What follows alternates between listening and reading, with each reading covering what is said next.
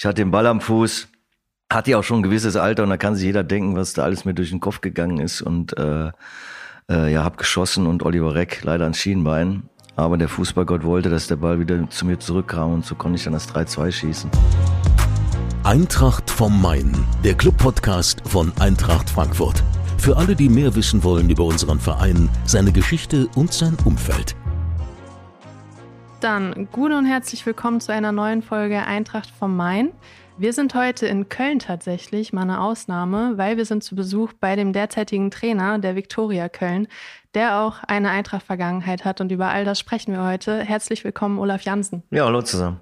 Möchtest du dich zum Einstieg vielleicht einfach mal vorstellen, weil in dem Podcast hören ja mehrere Generationen. Vielen bist du wahrscheinlich noch ein Name, aber vielleicht die 15-, 16-Jährigen fragen sich jetzt erstmal, Wer ist das? Wer ist ja, das, habe ich in den letzten Jahren schon das ein oder andere Mal gemerkt, leider. Und da merkt man dann, dass man doch ein bisschen älter geworden ist. Ne?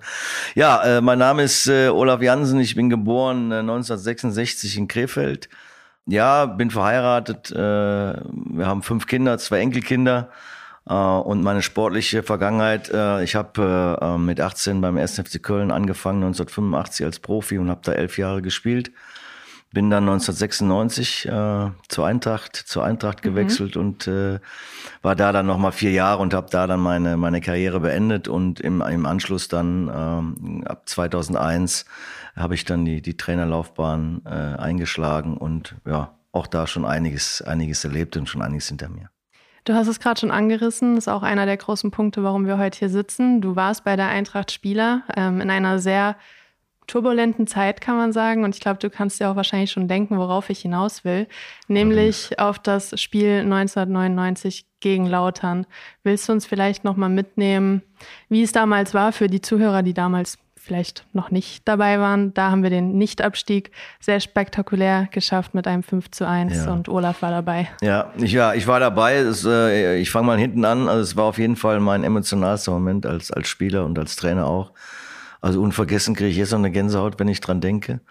Ich bin zur Eintracht gekommen 1996 und hatte direkt eine Knieverletzung, die mich dann so vier Monate rausgebracht hat. Im darauffolgenden Jahr sind wir dann aufgestiegen in die, in die Bundesliga, wo ich dann zwischendrin auch eine schwere, schwere Verletzung hatte, bin dann 18 Monate, glaube ich, ausgefallen, bin dann eigentlich erst so richtig in diese Rückrunde in dem Jahr 99 dann, äh, naja, 99 dann äh, als, als Spieler wirklich aktiv gewesen, kann ich sagen. Die Geschichte war ja so, dass wir ja faktisch abgestiegen waren, viele Wochen vorher eigentlich nur eine theoretische Chance hatten und dann in Bremen spielen, 2-1 gewinnen, zu Hause gegen Dortmund, 2-0 gewinnen und dann das Spiel in Schalke haben, das vorletzte, was wir logischerweise auch gewinnen mussten und lagen da 2-0 zurück und dann irgendwann haben wir es nochmal gedreht auf 2-2 und ich bin dann in 18 Minuten gefühlt dann nach vorne gelaufen äh, was eigentlich da nicht mein Part war, sondern ich war eigentlich weiter hinten. Warum ich nach vorne gelaufen weiß ich nicht. Ich hatte den Ball am Fuß, hatte ja auch schon ein gewisses Alter und da kann sich jeder denken, was da alles mir durch den Kopf gegangen ist und äh, äh, ja, hab geschossen und Oliver Reck leider ans Schienbein. Aber der Fußballgott wollte, dass der Ball wieder zu mir zurückkam und so konnte ich dann das 3-2 schießen. Und so kam es dann eigentlich erst zu diesem, zu diesem Spiel und äh, diesem, diesem 5-1. Und da kann ich mich noch an so viele Dinge erinnern. Ähm, zur Halbzeit ja 0-0, dann macht mir das 1-0, kriegt ihn Elfmeter 1-1 und Kaiserslautern konnte im Sieg bei uns in die Champions League, mhm, äh, die, ja. die Champions League erreichen. Ja, dann machen wir 2-1, 3-1, 4-1 und das ganze Stadion tobte und äh, wir haben alle gedacht, jetzt haben wir es geschafft, hatten wir zu dem Zeitpunkt auch. Ich bin dann gefühlt 18 Minuten oder so ausgewechselt worden, sitze auf der Bank und ich weiß noch wie heute, da kam jemand zu mir und sagte, ey, ihr müsst noch ein Tor schießen. Ich sage, wie, wir müssen noch ein Tor schießen, steht 4-1, ihr braucht noch eins. Und dann gibt so Bilder, wo mhm. wir dann an der Seitenlinie stehen und unsere Jungs nach vorne winken und sagen, wir brauchen noch eins. Die haben uns angeguckt nach dem Motto, habt ihr schon getrunken oder wie? Doch, wir brauchen noch eins, weil die Spiele sich auf anderen Plätzen eben so gedreht haben, dass wir tatsächlich noch ein Tor, ein Tor brauchten. Und dann kam eben dieser, dieser Pass auf Jan Auge. Legendär, äh, ja. Legendär, genau. Der macht den Übersteiger, den er vorher und nachher nie mehr gemacht hat, weil er hätte sich normalerweise dabei das Kreuzband gerissen. In dem Fall hat er es gemacht und machte das Tor und ja, das war, äh, das war unvergessen. Das war, glaube ich, samstags. Irgendwann dienstags habe ich mich dann zu Hause gemeldet und gesagt, ist alles in Ordnung, macht euch keine Sorgen. Ja, also auf jeden Fall verrückte Szenen waren das damals. Ich ja. habe es nicht live erlebt, ich war da erst zwei, aber ja. wenn man sich das so anschaut, ähm, ja. kann man sich schon vorstellen, was da so durch die Köpfe geht, beziehungsweise Denkt man da dann überhaupt irgendwas oder ist dann auf einmal noch so viel Adrenalin auf einmal nur Leere und wir haben es geschafft. Es ist einfach, man wird dann von diesen Gefühlen übermannt, sage ich mal, ne? weil, äh, wie gesagt, wir, wir waren ja theoretisch abgestiegen, da hat ja keiner mehr mit gerechnet. Ne? Und du weißt eigentlich gar nicht, was du zuerst machen sollst. Wir sind ja übereinander hergefallen, hätte ich fast gesagt, die ganzen Leute am Boden. Und ja, es war, es war irgendwie äh, irreal. Ne? Und äh, erst so in den Stunden danach, wo wir dann im Übrigen noch gesehen haben, dass äh, äh Baumann von, von Nürnberg eine, eine tausendprozentige Torchance gehabt hätte, wenn die reingegangen wäre in der Nachspielzeit, wären wir trotz des 5 abgestiegen. Also das war einfach, einfach verrückt und ja, einfach, einfach pure, pure Freude. Ja, am Ende gibt's dann halt echt sowas wie einen Fußballgott, der dann darüber entscheidet, wer in der Liga bleibt also oder wer war, absteigt. Der hat auf jeden kommt. Fall seine Hand im Spiel gehabt. Ja. ja, was hat dir dieses Spiel denn vielleicht auch mitgegeben, so jetzt als Trainer hinsichtlich Mentalität? Kannst du da den Jungs dann auch mal wirklich das als Beispiel liefern? Wir mhm. haben das damals geschafft. Glaubt einfach an euch. Bringst du das manchmal auch an oder? Äh, ich habe es schon jetzt, glaube ich, zweimal in meiner Tra Trainerkarriere Ach, äh, verwendet, äh, mhm. äh, diese Geschichte, genau. Und einfach äh, unter diesem Gesichtspunkt erstens niemals, niemals aufzugeben. Ich glaube, das zeigt die, die Geschichte äh, auf jeden Fall. Und ähm, dass eben dann was ganz Besonderes auf einem warten kann. Ne? Und das ist eben dann so ein Moment, ne, den man dann erleben darf. Und das kann man eben nur, nur schaffen, wenn man, wenn man vorher halt nicht die Flinte ins, ins Korn wirft oder eben nicht dran glaubt, dass man das noch schaffen kann. Ja, beim Pokalduell gegen Bremen habt ihr ja auch den Lucky Punch in der Nachspielzeit. Ja, in der, gemacht, in der letzten ne? Sekunde des Spiels, danach hat der Schiri ja. abgepfiffen. Würdest du die Jungs auch so beschreiben, dass das so Mentalitätsmonster sind ein Stück weit? Ja, definitiv. Also jetzt nicht nur wegen, wegen diesem Spiel, da lagen wir übrigens ja zweimal zurück. Das muss man schon sagen. Das hier, ich bin jetzt drei Jahre hier, äh, dass hier was zusammengewachsen ist, äh, eine wirklich eine besondere Gemeinschaft, wo wo meine Führungsspieler eine Menge an Verantwortung auch für die anderen übernehmen. Das, das finde ich, äh, das finde ich extrem wichtig. Äh, die Jungs auch mittendrin in unserem Plan sind, in unserem Matchplan sind und sich, wie gesagt, dafür verantwortlich fühlen einige von denen eben diese genau diese Mentalität äh, an den Tag legen ne, und die anderen mitnehmen, ne, zu sagen, also das ist erst aus, wenn er abgepfiffen hat, fertig, ne, und wir machen weiter, ne, und das zeichnet die Mannschaft schon aus. Haben wir auch jetzt gefühlt sechs, sieben Mal schon in der Saison gehabt, dass wir zurücklagen und dann trotzdem noch das Ding gedreht haben.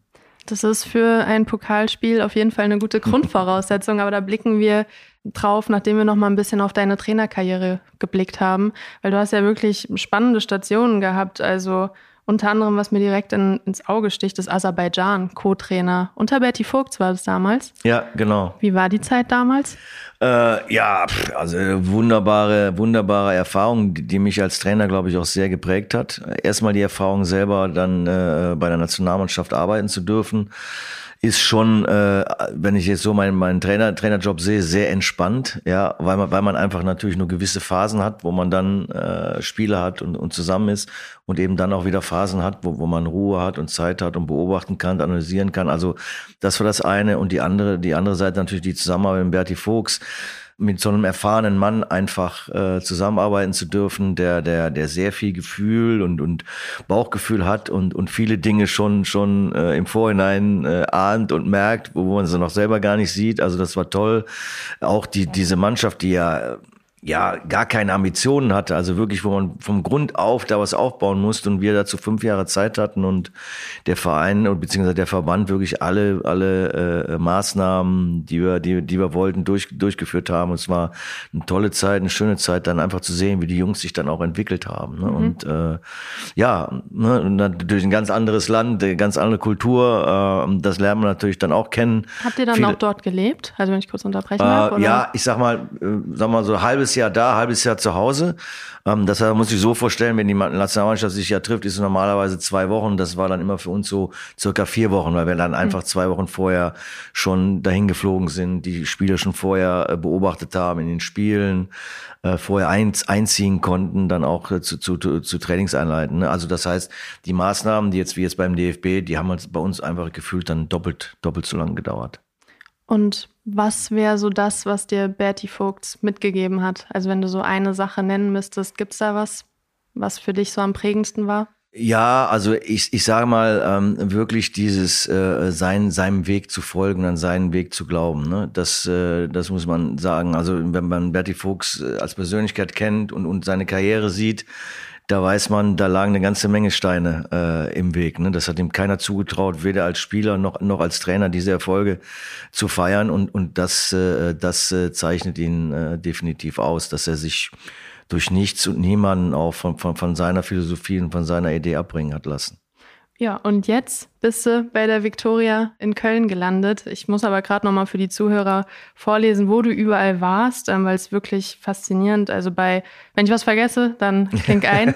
es ist 1860 München, äh, Rot-Weiß Essen, Aserbaidschan, Dynamo Dresden, VfB Stuttgart, St. Pauli, Victoria Köln, äh, Wolfsburg, Hertha BSC und äh, jetzt halt zuletzt bei Victoria Köln.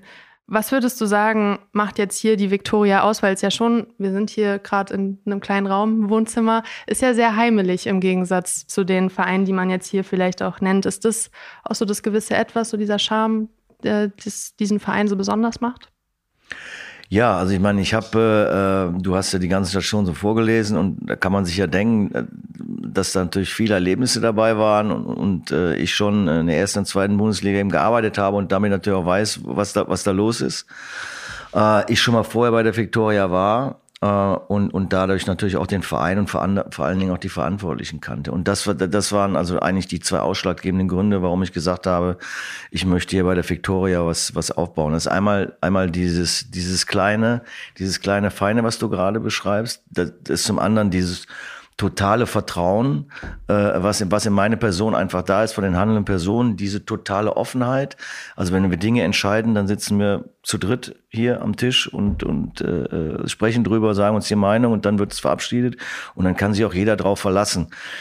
Und damit ist eigentlich schon alles äh, beantwortet. Also hier ist kein Zirkus, hier sind keine Medien, die, die, die dann irgendwie äh, einem dazwischen funken oder sonst was, sondern hier kann ich wirklich sagen, kümmere ich mich jeden Tag um Fußball, also ums nächste Training und ums nächste Spiel. Das war's. Das war eine bewusste Entscheidung. Genau, genau das wollte ich. Natürlich mit dem Wissen, dass der Verein nicht so klein ist, keine Potenziale zu haben und die äh, entsprechend zu entwickeln, sondern äh, ich wusste, dass ich die Möglichkeit habe, der, der Verein auch die wirtschaftlichen Möglichkeiten hat, hier auch dann wirklich was aufzubauen, mittelfristig. Und das war natürlich auch ausschlaggebend, äh, äh dass ich auch wusste, äh, hier kannst du auch sportlich äh, mit dem Verein mhm. äh, dann auf deine alten Tage äh, äh noch was schaffen.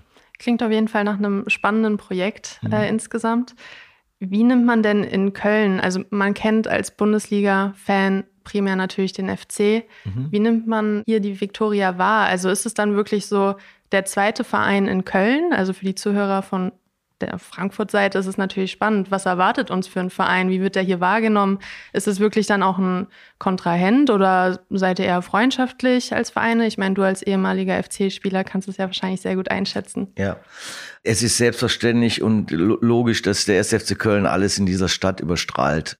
Der zweite Verein in der Stadt ist zu nennen Fortuna Köln, äh, die auch auf der linken Rheinseite, so wie der FC, äh, beheimatet ist, die auch eine große Tradition haben äh, in der, in der zweiten Bundesliga und so weiter. Ne? Also dieser dritte Verein auf der Schale Sig, also auf der anderen Rheinseite, ist die Victoria und wurde sicherlich ja stiefmütterlich betrachtet, so würde ich das ausdrücken. Aber, und jetzt, äh, kommt das Aber, dass man wirklich in den letzten Jahren merkt, dass sich das Blatt extrem positiv gewandelt hat. Äh, nicht nur unser äh, Zuschauerschnitt, sondern auch die, die Anerkennung in der, in der Stadt, die Anerkennung auch unserer Mitkonkurrenten, wenn ich jetzt den ersten FC Köln äh, sehe, ja, also Steffen Baumart war schon oft bei unseren bei unseren Spielen äh, zu Gast, ne? Und äh, äh also das wird das wird gesehen, dass hier was passiert. Wir haben ein außergewöhnliches Ausbildungszentrum LRZ. Wir haben viele junge Spieler, die äh, die in unserer ersten Mannschaft mittlerweile spielen. Viele junge Spieler auch vom Bundesligisten weiterentwickelt. Wenn ich jetzt, weiß ich nicht, nur mal als Jamil Siebert, der jetzt bei Fortuna Düsseldorf spielt, sehe, der anderthalb Jahre bei uns war, also die Anerkennung auch von den, von den Mitkonkurrenten in der dritten Liga, das ist schon deutlich zu spüren und ja, ich sag mal, wir sind auf dem Weg. Das, das war ja auch, das war ja unser Ziel, dass, dass wir eine andere Wahrnehmung bekommen, dass wir Respekt be bekommen für, für das, was, was wir tun und das merkt man, wie gesagt, hier in Köln jetzt wirklich sehr und, äh, und überregional eben auch durch die äh, Aussagen und, und, und, und das Verhalten auch der anderen Vereine uns gegenüber, dass sie schon sehen, was sich hier getan hat. Und ihr seid jetzt seit fünf Jahren in der dritten Liga oder wie lange seid ihr jetzt schon da etabliert? Das vierte Saison oder fünfte? Fünfte, ist die fünfte Saison. Der Pressesprecher sitzt hier ja, noch mit drin. Äh, ist die fünfte, für die Hörer. Ist, Fünfte Saison, also schon auch dann relativ ja etabliert, etabliert natürlich. Ne? Ne? Also die die die ersten Jahre, ne, es ist ja war ja auch nicht selbstverständlich und auch für den Verein er hat zehn Jahre versucht aufzusteigen mhm. mit wirklich äh, einer guten Mannschaft und hat es nie geschafft und ist dann hoch und dann merkst du erstmal, was ist die dritte Liga. Ne? Ich weiß noch, das erste Spiel äh, des Vereins war war in Rostock oder stand es nach zur Halbzeit 3-0 für Rostock. Ne? So also ging 3-3 aus, mhm. war dann vielleicht auch ein Zeichen. Ne? Aber das das war schon ein harter und langer Weg. Und wenn ich alleine sehe, was sich in diesen fünf Jahren in der Infrastruktur in diesem Verein äh, getan hat, also äh, der Verein hat weit, weit über fünf Millionen in die Infrastruktur äh, gesteckt. Wir haben einen top, top Trainingsplatz bekommen, ganz neu, einen riesen Kraftraum. Wir haben einen ganz neuen VIP-Area gebaut und so weiter. Also das ist alles in dieser, in dieser Zeit natürlich passiert und ging auch nur, weil man dann eben dann auch immer wieder die Klasse dann, dann gehalten hat und so konnte man auch wirklich Schritt für Schritt weitergehen. Es war ja teilweise auch richtig spannend, ne? Also hattet schon den ein oder anderen holprigen Abstiegskampf, ne? Ja, also es war äh, in, in, dem, in dem, wie ich die Mannschaft dann zum zweiten Mal übernommen hatte, äh, vor drei Jahren, ähm, da haben wir die Klasse relativ äh, souverän, souverän dann noch, äh, das haben wir noch hingekriegt. Äh, und im darauf, also in meiner ersten vollen Saison war es, war es dann so, dass wir im Trainingslager waren im Sommer und dann hatte ich elf Profis und, und 14 von der U19. Oh ja. äh, und das war schon, das war natürlich ein gewollter Umbruch, wie ich ja schon anfangs erwähnt habe, dass ich gesagt habe, wir wollen auf unsere, unsere Jungs äh, setzen. Das war so nicht geplant, das war auch Corona und da hat sich der Transfermarkt echt, echt kompliziert entwickelt. In dieser Saison, die du jetzt ansprichst, hatten unsere U19-Spieler, also wirklich die Jugendspieler, hatten über 7000 Einsatzminuten in der dritten Liga und haben dann im letzten Heimspiel gegen Kaiserslautern, die mit dem Spiel, mit dem Sieg gegen uns noch hätten direkt aufsteigen können, äh, haben wir, haben wir 2 zu 0 gewonnen und haben dadurch die Klasse gehalten. Also, äh, das war auch ein besonderer Moment und natürlich, ja, wir haben eben diesen Weg eingeschlagen und dann muss man den natürlich auch durchziehen und das, das war schon, das war, ich glaube, wir hatten nach neun Spieltagen fünf Punkte in, in, in, der, in der Saison. Also da Ui, muss man ja. auch wieder ne, so ein paar Sachen rauskramen ja, und den Jungs klar machen, äh, aufgeben ist keine Option. Ja. Wie läuft denn die aktuelle Saison? Wie seid ihr reingestartet? Äh, ja, die, die, die aktuelle äh, Saison ist sicherlich so, dass es äh, von, von unserem Kader her, von unserem Spieler her, von, und von den Inhalten her sicherlich das, das Beste ist, was, was wir in den Jahren hatten. Haben viel zu wenig Punkte für, für, die, für die erbrachten Leistungen, leider. Ja, also dann würden wir noch viel, viel besser dastehen.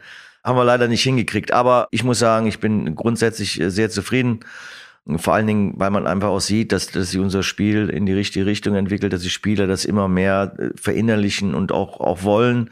Das zeigt jetzt einfach auch die Punkt, Punktausbeute, die, wie gesagt, noch hätte besser sein können. Aber äh, das ist halt auch Sport. Das ist dann, äh, manchmal geht der Ball halt dann an Pfosten und nicht rein. Ja. Und jetzt, demnächst, kommt die Eintracht hierher, gastiert. Was für ein Spiel erwartest du oder wie würdest du das Spiel angehen wollen? Ohne jetzt taktische Sachen zu ja, verraten, nein, aber also, so ganz grob. Genau, genau, ganz, äh, ganz, ganz grob ist es natürlich so, dass, äh, ähm, dass wenn man die beiden Mannschaften äh, betrachtet, gefühlt ja so sein wird, dass wir äh, die ganze Zeit den Ball hinterherlaufen werden und versuchen dann durch Konter äh, zum Erfolg zu kommen und einen Glücksschuss vielleicht, so in Anführungsstrichen. Das kann ich schon mal sagen, das wird nicht unser Plan sein. So viel inhaltlich kann ich sagen, weil dann, dann würde ich meinen Jungs äh, für das Spiel würde ich völlig anders einstellen, als wir das, als wir das sind. Ne? Ja, also von daher ist es einfach, einfach eine geile, geile Herausforderung zu gucken, naja, wie viel Ballbesitz kriegen wir halt doch hin gegen die, äh, gegen die Eintracht, wie, wie oft müssen wir vielleicht doch mal, auch mal bei uns hinterherlaufen, äh, wie mutig äh, sind wir und, und, und trauen uns das zu, zumindest, ähm, ja, wie soll ich es ausdrücken, zumindest eine Chance zu haben, ne? Mhm. wo der Zuschauer merkt, naja, also so äh, einfach wird's für die Eintracht nicht heute Abend. Ne? So, das wäre, das wäre schon, das wäre schon cool, wenn man, wenn man der Eintracht wirklich ein ein Finale bieten können, in Anführungsstrichen, weil ja, der verliert, ist raus. Ist so. Und ihr habt halt auch nichts zu verlieren. Das ist halt immer das, das sehr Schöne, wenn man quasi ein bisschen der Underdog im Pokal ist. Wir haben halt sehr viel mehr zu verlieren, wenn man jetzt sagt, ähm, dritte Liga gegen ja, erste Liga. Das ist ja, klar, das stimmt natürlich in Anführungsstrichen. Äh, wenn, wenn man das rein äh, realistisch betrachtet, stimmt das nicht, weil wir haben genauso die dritte Runde zu verlieren wie die, wie die Eintracht auch. Ne? Also ja. Ähm, von daher, von daher, natürlich ist von den Erwartungen her das natürlich schon so, ähm, dass da wahrscheinlich uns, uns, uns dass kein Pfeiffer-Konzert geben wird gegen uns, wenn wir das Spiel verlieren. Aber äh, rein innerlich äh, und sportlich gesehen haben wir die Chance, die dritte Runde zu erreichen und die, die wollen wir jetzt nicht im Vorhinein abschenken. Ja, wie war denn deine erste Reaktion, als du gehört hast, äh, die Eintracht kommt hierher? Ja, ich habe mich natürlich riesig gefreut, weil natürlich ein Drittligist äh, nicht so oft die zweite Runde im DFB-Pokal erreicht. Das ist schon mal das Erste. Das Zweite ist, äh, deswegen sitzen wir heute wahrscheinlich auch hier etwas länger, etwas länger zusammen, dass ich natürlich eine, eine, eine Eintracht-Vergangenheit habe, wie wir festgestellt haben, eine ganz besondere. Wie gesagt, dieser Moment, den werde ich nie vergessen ja, einfach, einfach für mich, für mich als, als Trainer natürlich auch ein, Geschenk, weil so äh, habe ich das jetzt nicht mehr erwartet, dass ich nochmal äh, als Cheftrainer der, der Eintracht gegenüberstehe bei der anderen Mannschaft. Also von daher freue ich mich natürlich total drauf. Ich glaube, wir freuen uns alle drauf, hier ins Stadion zu kommen. 8000 Zuschauer sind hier. Ja, 8,5 glaube ich, ne, ne? so um den Dreh. Ach, das wird echt ein sehr schönes Pokalduell, Ja, also wie gesagt, die Stimmung, die, die, wird, die wird klasse sein. Wir haben auch immer äh, sehr viele und angenehme Gästefans, die werden an dem Tag auch lautstark da sein. Also an, alles, ja. alles andere wäre eine riesen Überraschung für mich. Und äh, auf die Fans der Eintracht freue ich mich natürlich auch. Und es, es wird ein toller Rahmen. Es ist ein klein, kleines, feines Stadion, wo die Stimmung sowieso dann da ist. Du hast keine Laufbahn, also es wird schon, das, das wird schon ein cooles Spiel. Top. Dann zum Abschluss haben wir die Eagles 11, das ist unsere Kategorie, wo wir elf schnelle Fragen haben. Und heute haben wir das natürlich ein bisschen im Pokalkontext die Fragen angepasst. Ähm, bist du bereit? Ja.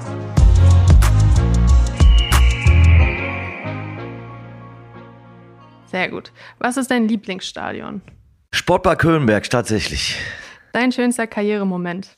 Den haben wir benannt. Das war der 5-1-Sieg gegen den ersten FC Kaiserslautern. Würdest du die Aussage, der Pokal hat seine eigenen Gesetze unterschreiben? Definitiv. Warum? Ja, fragen wir mal in Bremen nach. Kurz und knackig erklärt.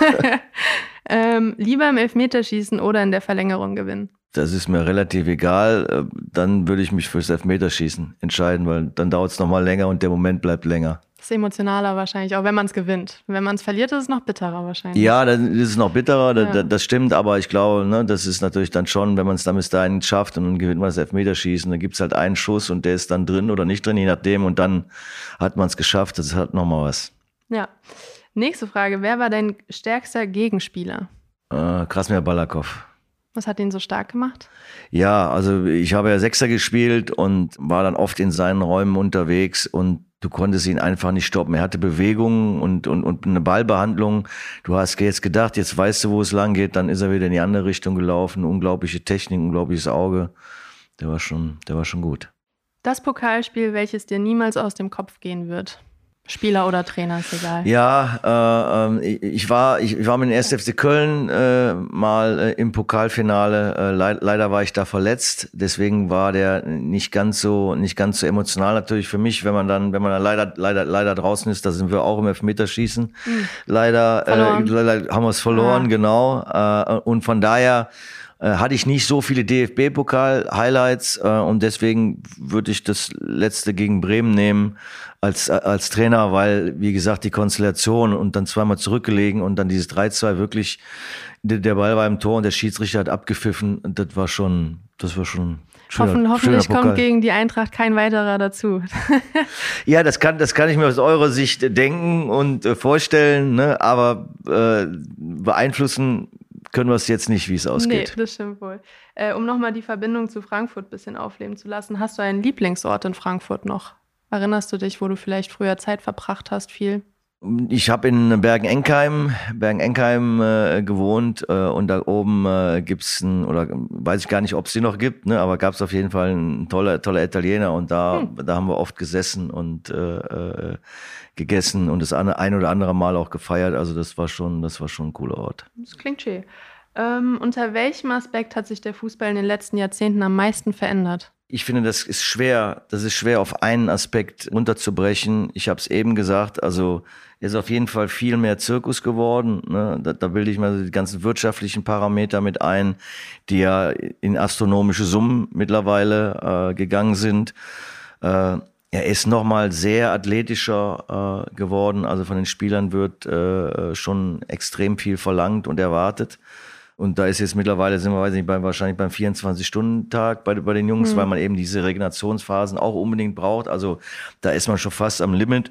Und wenn ich jetzt auch so diese, diese rein, rein, rein taktischen Sachen sehe, die haben sich auch nochmal also wirklich äh, extrem, extrem weiterentwickelt, auch durch, durch technische Möglichkeiten, durch Medien, ja, die, ne, Analysen durchzuführen, etc., ja. Auswertungen zu bekommen das ist schon sehr, sehr komplex geworden, das Ganze. Wenn ich alleine so ein Trainerteam, Trainerstaff sehe, also ein älterer Trainer würde sagen, was macht ihr denn da die ganze Zeit? Ne? So, und das, das hat sich schon sehr entwickelt. Und wenn man das zum Beispiel mit American Football vergleicht, die ja eigentlich immer so ein Vorreiter sind zum, zum, zum Fußball in, in, in diesen ganzen Sachen, äh, da muss man sagen, so, also das, das ist schon nochmal ein Riesenschritt in, in den ganzen Bereichen vorwärts gegangen. Ja, auf jeden Fall. Was ist deine liebste Erinnerung an deine Spielerkarriere? Haben wir eigentlich geklärt, oder? Ja, haben wir, haben wir, ja. haben wir geklärt. Ich könnte dann vielleicht noch eine, noch eine dazu Gerne. nehmen. Da war ich dann, glaube ich, 20 oder 21 und da waren wir im Finale des UEFA-Pokals und da durfte ich äh, in beiden Spielen gegen Real Madrid spielen. Was für so einen jungen Spieler natürlich auch außergewöhnlich ist. Da, damals gab es noch Hin- und Rückspiel. Mhm. Ja, das war, das war sicherlich auch äh, natürlich was, was, was, äh, was Besonderes und das als Spieler und das bleibt natürlich auch. Das kann ich mir vorstellen, ja. Dann vorletzte Frage: Welchen Pokal würdest du gerne mit deiner Mannschaft gewinnen? Also komplett ja, frei. Ja, Pokal, Pokal, also äh, zum, zum Glück habe ich noch kein Verbandspokalspiel verloren. Das heißt, da habe ich, glaube ich, jetzt drei Trophäen äh, mittlerweile alle im Schrank.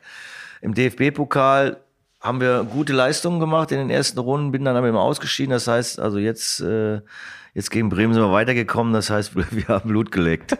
Kampfansage auf, hier. Auf, auf, auf nach Berlin. Und die letzte Frage, und damit schließen wir dann auch den Podcast. Was ist deine Vorhersage? Wie geht das Spiel aus? Verständlicherweise würde ich an der Stelle keine, kein Ergebnis äh, nennen wollen. Ich glaube, dass, dass meine Mannschaft in der Lage sein wird, äh, Frankfurt äh, zumindest zu ärgern. So, also das, äh, so, so ein, keine Ahnung, 8-0 oder so, das sehe ich nicht, sondern ich sehe, ich, ich sehe dann einen Moment und eine Mannschaft, die ihr Herz auf, auf den Platz lassen wird, die unsere Skills für unsere DNA versucht auf den Platz zu bringen. Und deswegen glaube ich, dass das einfach ein, ein cooler, ein cooler Moment wird, der Abend. Das sind doch gute Schlussworte. Wir freuen uns, glaube ich, alle auf dieses Pokalduell und dann sehen wir uns am Spieltag wieder. Danke, Olaf Jansen, dass du dir die Zeit genommen hast. Ja, sehr gerne und Grüße nach Frankfurt.